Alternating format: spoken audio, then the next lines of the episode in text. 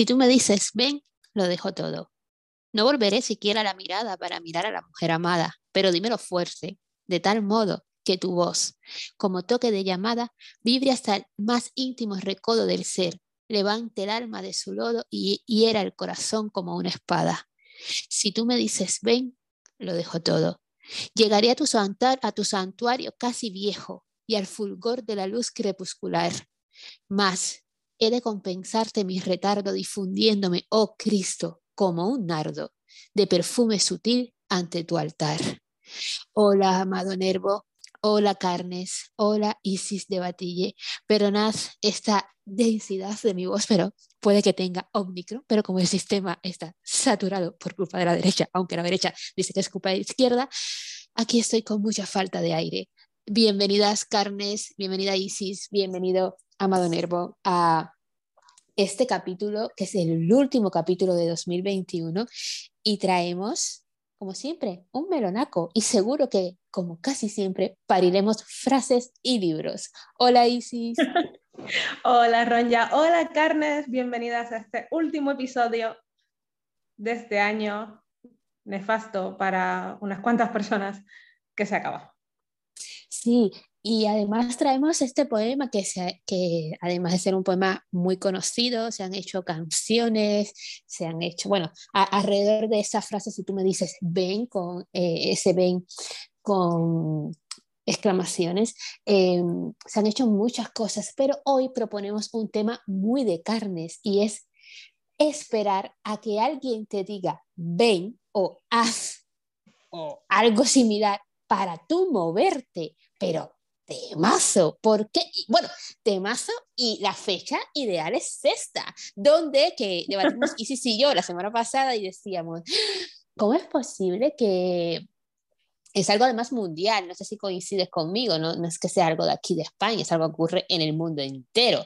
Eh, es, creemos que el 31 de diciembre se va a efectuar alguna especie de brujería donde va a desaparecer todo lo malo que tenemos y que el primero de enero renacemos cual ave fénix dotados de herramientas de fuerza de voluntad y de hemoglobina alta y que nos vamos a comer el mundo, cosa que el 2 de enero entendemos que no es así. Entonces es como... El 2 de enero cuando no tenemos la borrachera, sino la resaca, ahí ya es cuando decimos, uy, ¿a dónde voy?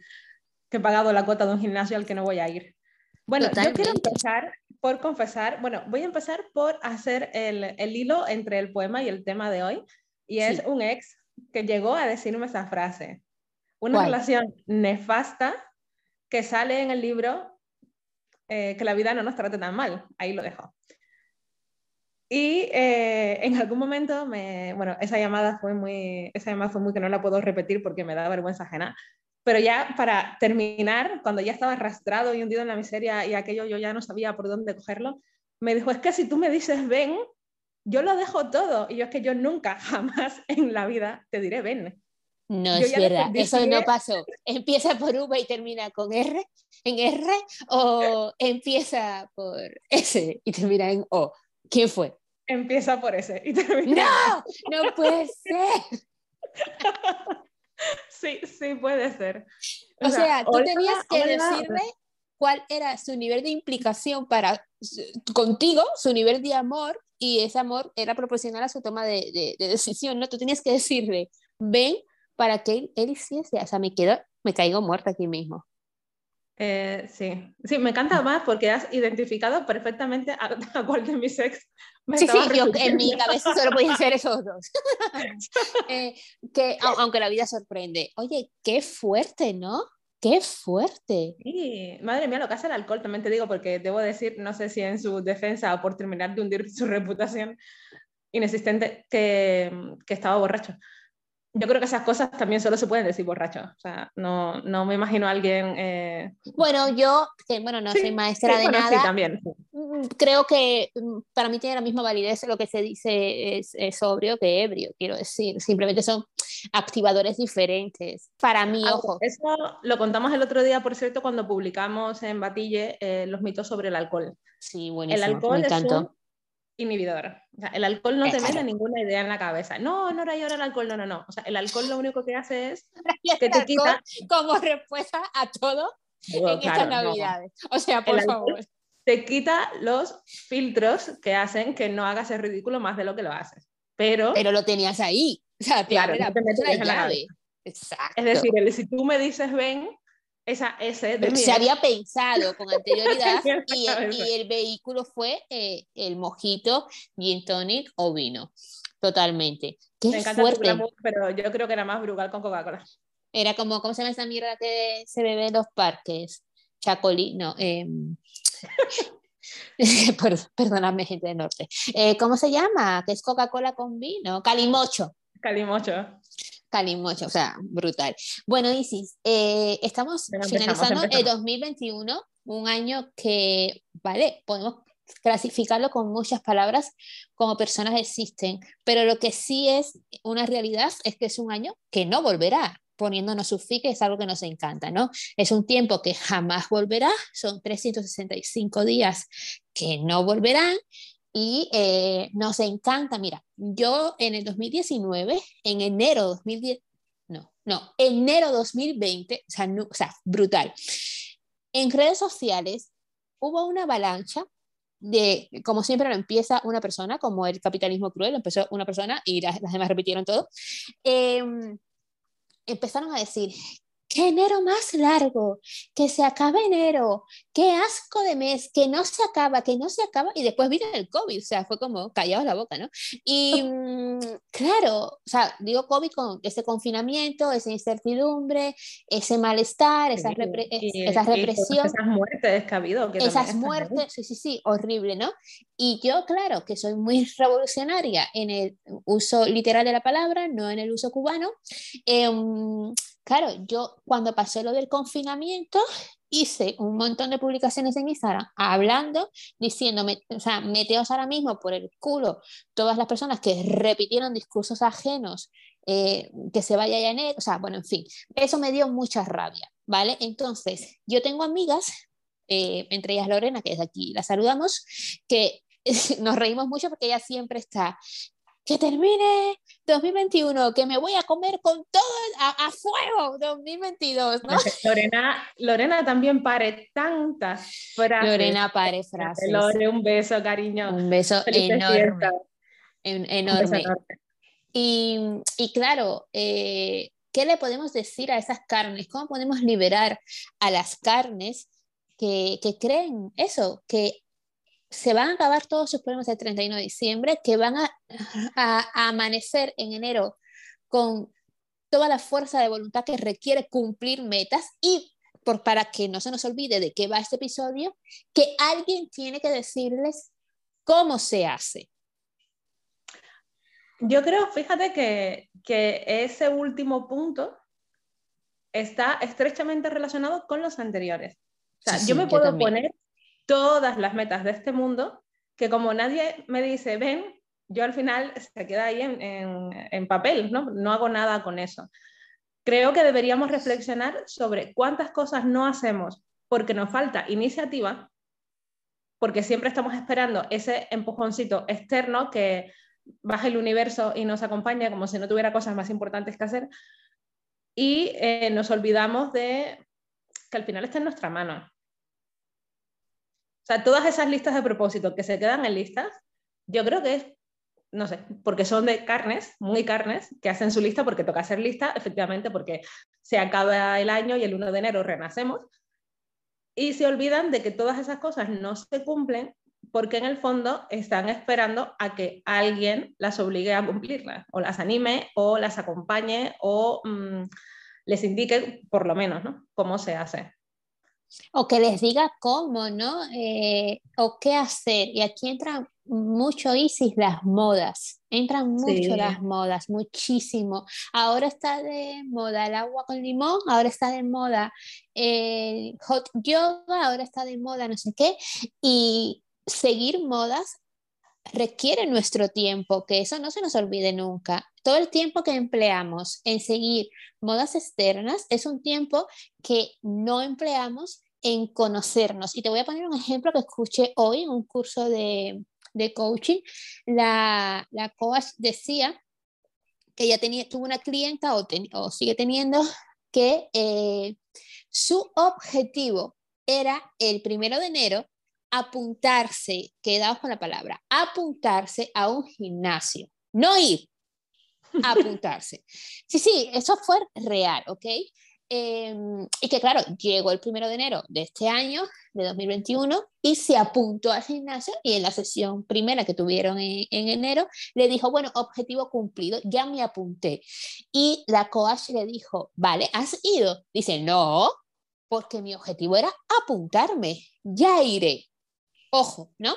Y que empezaron a, sí, sí, muy fuerte, y puede parecer absurdo, pero que, o sea, las personas somos tan diversas y tenemos motivaciones tan diversas como seres humanos hay en el planeta. Em, entonces, aquí vamos a la segunda parte, ¿no? La parte de las modas. Ella le dijo, oye, yo me quería apuntar a un gimnasio porque todas las personas que sigo en redes sociales y las personas que a mí me gustan, cómo se ven, cómo están, cuál es su forma de vida, cuáles son sus hábitos diarios, todas esas personas van al gimnasio. Entonces, mi primer paso para parecerme a esas personas es apuntarme. No sé cuándo iré. También estamos hablando de una persona que eh, tenía o tiene depresión, que le cuesta salir de casa, etcétera, ¿no?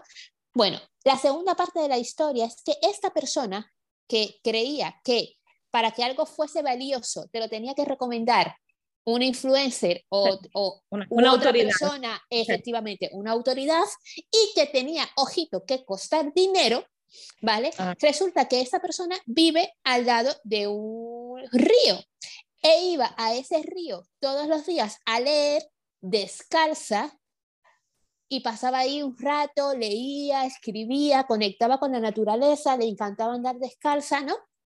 Y cuando la coach le dice, oye, pero lo que tú, o sea, tu, tu rutina diaria es maravillosísima, estás en contacto con la naturaleza físicamente, mentalmente, lees y le empieza a enumerar unas cosas. Ella le decía, sí, pero eso es gratis, eso está ahí, no tiene. Eso no me lo ha recomendado nadie, eso no se lo he visto hacer a nadie, eso no, como que no tenía valor, ¿no? Qué curioso y, y creo que está muy al punto con lo que queremos tratar en este episodio, ¿no? Sí, totalmente. Eh, parece mentira la cantidad de cosas a las que no les damos importancia. Eso es además un tema que yo he tocado contigo muchísimas veces, que como parte de tu trabajo, ¿no? El, em, además, bueno, tenemos una colaboración. Desde aquí eh, contamos que Ron ya nos destina una serie de, de horas a Batille cada vez que alguien la contrata y entonces, bueno, pues a, a, pacientes del centro terapéutico que pueden necesitar su servicio, pues les hace ahí un poquillo de asesoría. Eh, y hablaba pues creo que la, primera de estas colaboraciones fue con una chica estupenda que sabe hacer 1500 cosas, que tiene 1500 herramientas y como aún no había conseguido vivir, eh, cubrir realmente o todas sus necesidades de hacer lo que le gustaba, pues pensaba que muchas de esas cosas no valían. Y tiene en su entorno muchísima presión para que deje de intentar vivir de hacer lo que a ella le gusta, que insisto, son tres o cuatro cosas por centrarnos, muy concretas, muy creativas, muy interesantes y que le pueden dar muchísimo dinero, ¿por qué no? Pero mm, no se ve, o sea, no es una de estas carreras serias, o sea, no es ingeniera, no es médica, no, no, no es nada asociado al, al prestigio y a los 4.000 euros mensuales.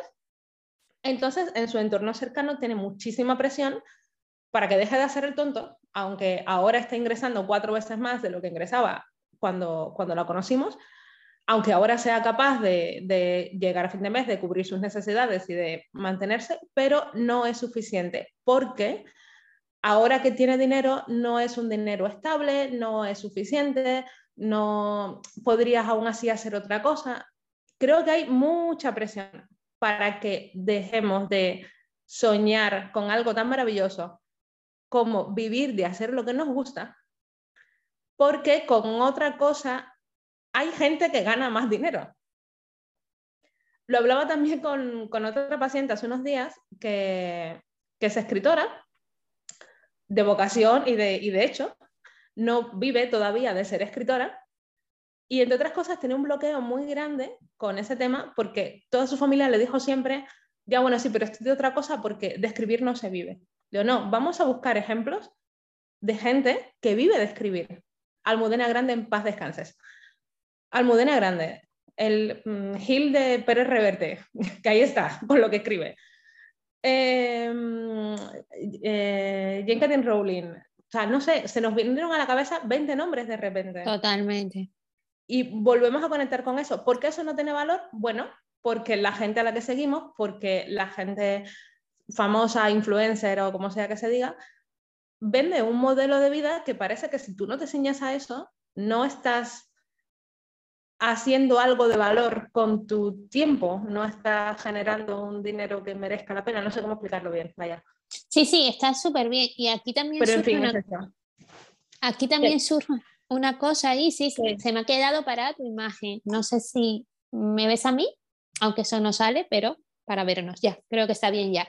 Aquí surge algo súper interesante, Isis, eh, y es que lo hemos hablado en otras ocasiones, que es cuestionate a tus referentes. Te explico. Yo sigo a muchísima gente que hoy tiene su concepto de éxito, que también es el mío, ¿no? Y por eso la sigo y lo sigo pero jamás te dicen que es fácil. De hecho, te dicen, esto me ha costado ocho años y lo he tenido que hacer de esta manera y lo he tenido que, compaginar con un trabajo convencional y no se te deben caer los anillos y he tenido que hacer esto, esto y esto y no hacen esa, eh, no, hacen, no venden ese discurso eh, erróneo, falso y desmotivador que venden otras personas. Entonces, eso es importante, que te cuestiones quiénes son tus referentes. Mira, en Internet, en Facebook, cuando em, tuvo mucho boom aquí en España, estoy hablando, no sé, 2008, 2009 o así. Eh, bueno, a mí había una página que me fascinaba, recuerdo que te la mandé, que era eh, Si la vida te da palos, coge joder, palos gratis, me parecía lo más. Y luego había eh, un meme de esos que va saliendo constantemente que decía, si tú me dices ven, yo pienso, ¿qué cojones quiere este ahora? Entonces, eso creo que debería ser para dar herramientas. Ya sabes que aquí nos gusta dar herramientas a, las carnes. Eh, ese debería ser también un, buen paso, ¿no? Ese microsegundo de que cuando alguien nos dice ven, nosotros pensar, ¿qué cojones quiere esta persona ahora? Y cuestionarnos el siguiente acto para no ir en automático, porque por ir en automático, o sea, mm, cometemos muchas, muchos atentados contra nosotras y nosotros mismos. ¿Sabes quién hacía fenomenal eso de qué cojones quieres? Si me llamas. ¿Quién? Eh, Ramón, mi perro. Yo tenía un perro que se llamaba Señor Ramón, que era la cosa más vaga que había en el planeta, maravilloso. Doy fe. Maravilloso. Pero Vago a nivel, vamos a bajar a pasear, que es algo que le encanta a todos los perros. Él bajaba, daba dos pasos y luego te alaba para volver, era como, perdona. No, bajaba cuando bajaba, o sea, Ramón eh, se escondía cuando le decíamos, venga Ramón a la calle, Ramón se metía debajo de la cama y cuando no funcionaba se metía en su cama y roncaba, roncaba, Ramón roncaba cuando le decíamos de salir a la calle. Era genial. Entonces, claro, cuando le decíamos, vamos Ramón, Ramón te miraba y te miraba el tiempo que hiciera falta hasta que tú le explicaras para qué tenía que ir, o sea, qué iba a sacar él de ir. Ramón, ven que te voy a hacer cosquillitas, Ramón, ven que te voy a dar comida. Pues Ramón venía, pero le tenías que enseñar por qué tenía que ir.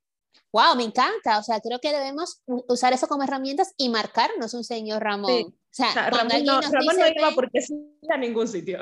Es buenísimo, buenísimo. Pues ya sabéis, Carnes, eh, debemos marcarnos un señor Ramón cada vez, cada vez que alguien nos dice ven. Isis, eh, ¿por qué necesitan las carnes que alguien les diga lo que tienen que hacer. O sea, y quiero unirlo con el capítulo anterior que dijiste algo maravilloso que extraíste, extrajiste del libro El email y el, ¿Y el hijab. ¿Cómo se dice? Que siempre lo digo mal. Hijab, creo. Hijab, ok.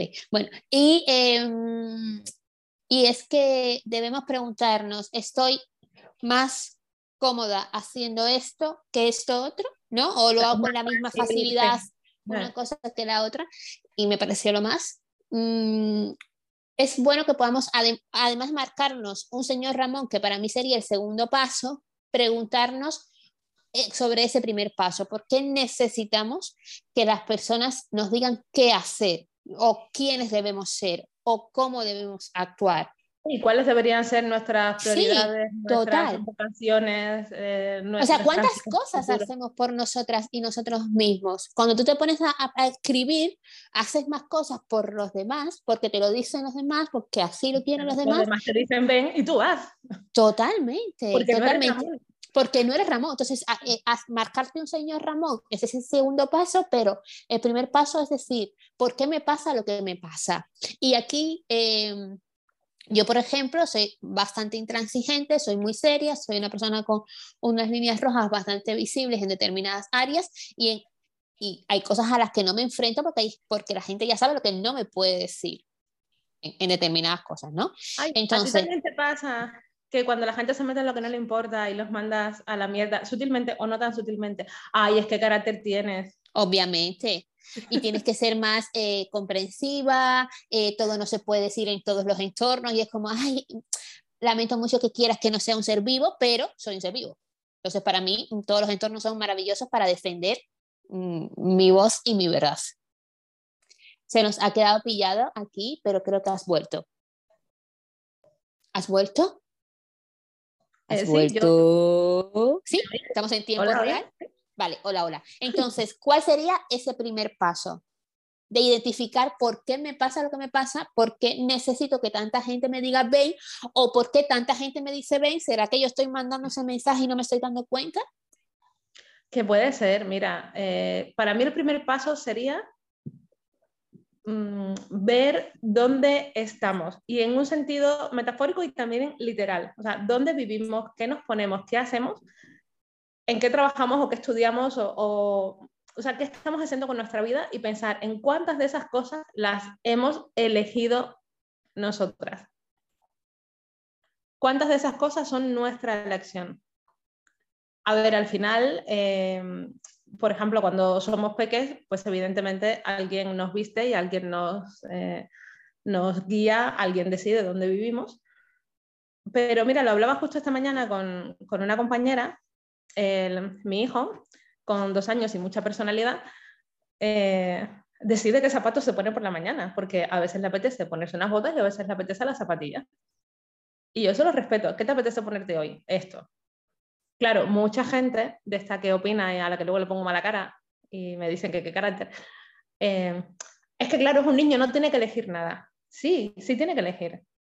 Y sobre todo, si él está eligiendo, ¿por qué yo no voy a respetar esa elección? a mí además no me cuesta nada, no hay nada peligroso, no quiere ponerse unas botas de borreguito en pleno agosto, o sea, no, no hay nada extraño ni absurdo en su decisión. Es que un día le apetece una cosa y un día le apetece otra. Yo creo que muchos de nuestros problemas con las elecciones vienen de que durante mucho tiempo no nos han dejado elegir. Porque este es un mundo muy adultocéntrico, donde los adultos deciden todo el rato todo lo que hace cualquiera menor de edad. Y evidentemente, cuanto más pequeño, pues más fácil eh, esa, esa, directividad, ¿no? Eh, a mí me gustan los niños que, se manchan, que son niños que corren, saltan, mm, vuelan, eh, que pintan las paredes. A mí no hay nada que me resulte extraño en todo eso, pero hay mucha gente a la que sí. Y aún así, yo soy directiva con otras muchas cosas. Yo decido lo que se come en mi casa, bueno, que, mm, mi pareja también tiene algo de voz y voto de vez en cuando, pero en general eh, hay que tomar muchas decisiones y evidentemente el niño no puede formar parte de todas esas decisiones porque hay muchas cosas que no entiende. El caso es ir integrándolo en, en el proceso de toma de decisión según vaya entendiendo. Porque si entiende ahora qué zapato se quiere poner, bueno, pues se le pregunta. Cuando vivimos en un mundo donde mm, no contamos, donde nuestra voz y nuestro voto no cuenta y nos acostumbramos a vivir ahí, en el fondo ese momento carne de necesito que alguien me diga ven, no es más que una extensión de todos esos años en los que hemos sido dependientes y alguien ha tenido que decidir por nosotras todo y todo el rato. Entonces, ¿por qué te voy a elegir los zapatos y no te voy a elegir el colegio? ¿Y por qué te voy a elegir el colegio y no te voy a elegir la universidad? ¿Y por qué te voy a elegir la universidad y no te voy a elegir la carrera? ¿Y por qué no te voy a elegir el tipo de casa en el que tienes que vivir o el tipo de persona con el que tienes que salir? Entonces, llega un momento en el que esa falta de libertad en la toma de decisiones no es más que eh, nuestra vida normal. Eso es lo que ha sido siempre. Entonces, como carnes, no sabemos que estamos en ese bucle donde no tenemos la libertad de elección que podemos hasta creer que sí, pero porque no conocemos otra cosa realmente. Porque nadie te dejó elegir si querías unas zapatillas o unas botas. Totalmente. Qué fuerte. Creo, que es más difícil que, que a un niño o niña que se haya respetado cierto grado de autonomía en función de su madurez eh, sea tan dependiente de, que otra persona le diga ven. Creo que es más difícil que, que eso llegue a pasar a que cuando somos más directivos y lo elegimos todo y lo decidimos todo. Qué importante eh, lo que estás diciendo, Isis, porque sea cual sea nuestro background, eh, nuestra infancia, lo que nos haya pasado, lo que nos haya traído hasta aquí, yo siempre invito a que nos reconciliemos mucho con el poder que tenemos hoy de, que no se, de no seguir haciendo eso que nos daña mañana, ¿no? Entonces... pero eh, primero tendríamos que saber qué es eso que nos está dañando. Y ahí es donde la terapia, no es por hacernos más publicidad de la que ya nos hacemos, pero en general, o sea, con, con quien quieras, con quien hagas match. Pero ahí es donde la terapia juega un papel fundamental. Muchas veces llegamos a las consultas sin tener ni idea de quiénes somos o de por qué nos pasa lo que nos pasa. Y, y es fundamental que nos lleguemos a conocer ese nivel. Y sobre todo porque en terapia, eh, la terapia es como un, un, viaje, ¿sabes? Es un, un, super viaje, ¿no? Y a veces llegamos con, con, algo muy identificado, con el típico elefante rosa dentro de una casa, tú dices, sí, sí, está ahí, es un elefante, pero eh, la terapia te ayuda a entender que no, que sí, hay un elefante, pero que ese elefante es, es como una matiusca, ¿no? Es el pequeñito de otro elefante más grande, otro elefante más grande, otro elefante más grande, se llama matiusca, ¿no? Esas muñecas que sí, son... La, la muñeca rusa. Sí. Fíjate, lo hablábamos que Molly y yo el otro día, eh, cuando alguien empieza en terapia, tenemos una especie de cuestionario pues, por, eh, por tomar nota pues, de algunos de los hábitos y tal, ¿no? Y bueno, ¿cuál es el problema que te trae aquí? Y nos dicen un problema X. En el 99% de los casos, ese problema nunca vuelve a salir. Qué curioso. Sí, sí, sí. Es, eh, sí, yo vengo por esto. Eh, cuando 10 sesiones después, oye, ¿y esto? Ah, no, sí, no pasa Solucionado. nada. o sea, es, es una cosa un poco rara porque incluso cuando crees que vas por un problema y cuando vas convencido, y es lo primero que le cuentas a tu terapeuta, vengo por este problema, nunca es ese problema. O sea, evidentemente hay algún caso en el que sí ha pasado, por eso te digo, el 90% tranquilamente no vuelve a mencionar ese problema. Qué curioso, Isis. Hmm.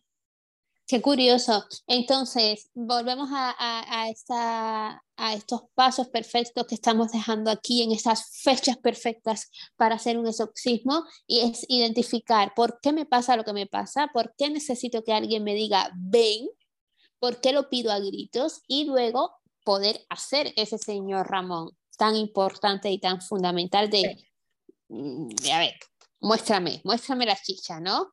Claro, ¿qué gano yo? ¿Qué gano yo? ¿Qué gano yo? Efectivamente. Y luego habría, eh, cuando nos enseñan qué, podemos obtener de ese ven, luego habría un tercer paso que es cuestionarnos, ¿es bueno para mí? Mm, ¿No? Claro. Claro, qué importante, qué importante. Entiendo, entiendo por qué tengo que ir. Vale, ya me has dicho a qué voy. Y yo ya decido si eso me compensa o no, me resulta beneficioso o si puedo echarme a dormir y fingir que estoy roncando con tal de no salir a la calle. Y la vida parece como súper complicada, porque aquí siempre estamos diciendo lo que hay que hacer y siempre hay que hacer un montón de cosas y ecuaciones y ahora planteate esto y mata a tus padres metafóricamente y cuestionate tu infancia y construye un futuro. Pero realmente no nos olvidemos de que siempre estamos haciendo cosas, pero la mayoría de esas cosas no son para ti. Y eso debería ser súper triste. No son para ti ni por ti. Ni por ti, efectivamente. y eso debería ser súper triste, colega. Mm. ¿No crees? Sí, total. Totalmente. Bueno, Isis, ¿qué mensaje, además de este oro molido que hemos dejado aquí para las carnes, quieres dejarle, dejarle a, las carnes en este último podcast del año? que tengáis vuestro pultito de rebeldía de no hacer lista de propósitos, por favor. Ahorraos el ejercicio este año. ¿Estás en contra de la lista de propósitos? Estoy en contra de la costumbre de, hacer listas de propósitos, de hacer eso, la lista porque toca. Claro, ¿por qué no te la haces el 15 de febrero? Que es igual de efectiva y va a ser igual de buena para ti. Ah, este estás en contra de empezar el año con esas rutinas de hacer listas de propósito, pero no con la lista de propósito en sí. ¿No? Ay, te he perdido. decía que si estás en contra de empezar el año con rituales de carnes, rituales cárnicos, de hacer listas de propósito o que, pero no que estés en contra de la lista de propósito en sí. No, no, no, no estoy en contra de la lista de propósitos, estoy en contra del momento obligatorio de hacer una lista de propósitos. Es, ese creo que es el, el, momento carne, ¿no? Creo que esa es la carne buena de fin de año. ahora hacemos esto porque toca, ¿vale? ¿Por qué la tenemos que hacer ahora y no dentro de dos meses? ¿O por qué tienes que esperar a hacerla ahora? Porque muchas cosas las procrastinamos precisamente porque, bueno, esto ya para el año que viene porque estamos en diciembre, yo para qué voy a dejar de fumar ahora si a fin de año me puedo hacer una lista y dejar de fumar en enero. Es como, no, o sea, deja, de fumar ya. Efectivamente. Porque tienes que esperar a una fecha señalada, algo que represente mm, algo para, o sea, no. O sea, no dejes para mañana lo que puedes hacer por ti hoy. Carne, o sea, es, es, así. No dejes para mañana lo que puedes hacer por ti hoy. Yo quiero dejarle un consejo de fin de año que yo eh, trabajo en esdrújula mucho y es, eh, yo no, no, es que esté en contra de la lista de propósitos, sino que yo la vivo de otra manera. Y em, en esdrújula, que yo sobre todo trato propósitos eh, profesionales, que es a lo que me dedico, eh, lo hago de la siguiente manera. Pongo un propósito por mes.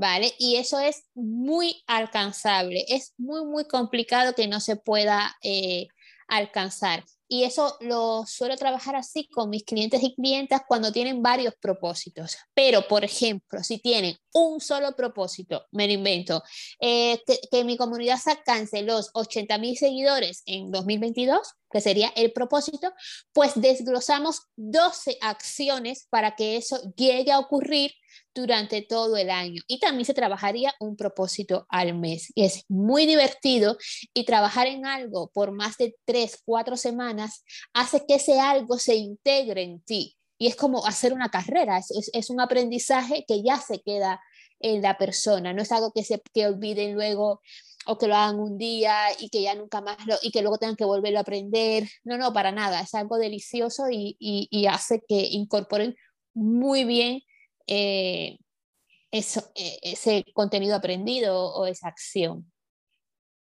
Pues me parece muy interesante y me gusta, pero claro, lo pueden empezar en cualquier momento, ¿no? Claro, sí, es que, pero bueno, aquí estoy intentando como propósito de fin de año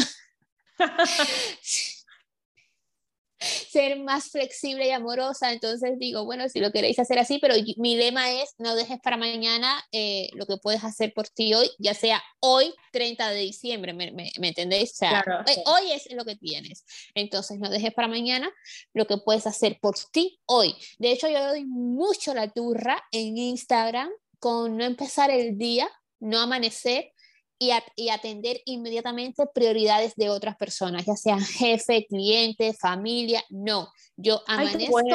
sí, sí, sí, doy muchísimo a la turra, muchísimo. Yo amanezco y lo primero es mi yo.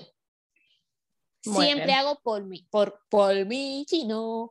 Eh, lo primero que hago es por mí, ya sea deporte, lectura, em, meditación, o todo a la vez, porque me encanta hacer muchas cosas, em, pero siempre hago por mí lo primero. Me lleno, me equilibro, me centro, me mimo, me tomo mi café viendo una serie o leyendo algo que me encante, pero todo como muy intencional y, y luego hago por el resto. Soy tan disciplinada y estoy tan comprometida con eso que a veces tengo viajes en plan a las 8 de la mañana o a las 7 y me despierto a las 5 solo por hacer por mí. Que yo digo solo por hacer por mí, pero no es porque sea poco, es porque es lo más grande que me puedo regalar. Porque ya luego el día se atropella, ¿sabes? Y, Es que para mí no es negociable. Y, por ejemplo, hoy, justo, estamos grabando eso, eh, es 23 de, diciembre. Hoy, eh, eh, como estoy mala, estoy enferma, ayer estuve 20 horas literalmente en la cama.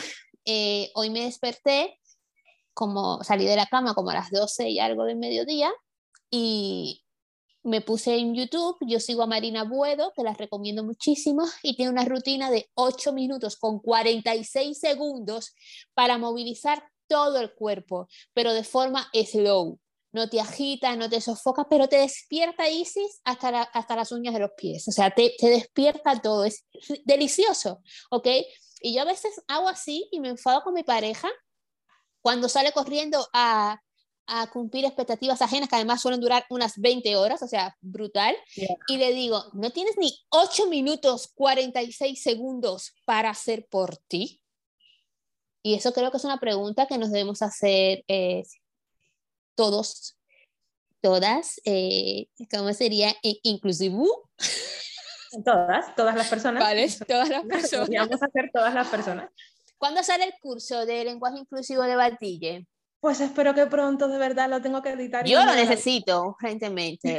es una misión, es algo que quiero conquistar, quiero ser mejor ser humano y me cuesta muchísimo. Es que estoy ahí con todas, todes, todes y ya me, me, me oyentes, oyentas de este Me encanta la oyentas, me encanta. ya me han dicho que no, que no se habla así en inclusivo y es como, ok, yo soy abierta a cambio y quiero ser mi mejor versión de ser humano. En breve, en breve, lo prometo. Por favor, Batille, saca el curso ya. Bueno, Carnes, amado Nervo mediante, por favor, si alguien os dice, ven, ya sabéis lo que tenéis que hacer si no, escuchar el podcast otra vez. Isis, Señor Ramón Forever. Fin de año, señor Ramón Forever. Feliz fin de año. Nos vemos en enero. Seguro que seremos diferentes por, por aquello de renacer de año nuevo. Pero sobre todo, eh, estaremos aquí comunicando para las carnes. Yo quiero decir que de las mejores cosas que me han pasado este año, que eso sí creo que se debe decir, es este podcast. Y sí, como vive en España vaciada, su internet es como si fuese internet cubano. Pero no sé si quieres decir algo de, este podcast. Eh, sí, quiero cosas que me han pasado así maravillosas este año, pues un montón. Que arrancamos el centro terapéutico, que, que está yendo muy bien, que tengo un hijo grande y sano y fuerte y maravilloso y también es lo mejor que me ha pasado. Mi segundo añito ya de maternidad. Y que me ha cortado el pelo. Y oye. Sí, además tienes un corte de pelo que es lo más. Esto no se ve porque sale solo en formato audio, pero es lo más. También quiero hacer un, un pequeño spoiler eh, del año que viene, lo que podemos encontrar.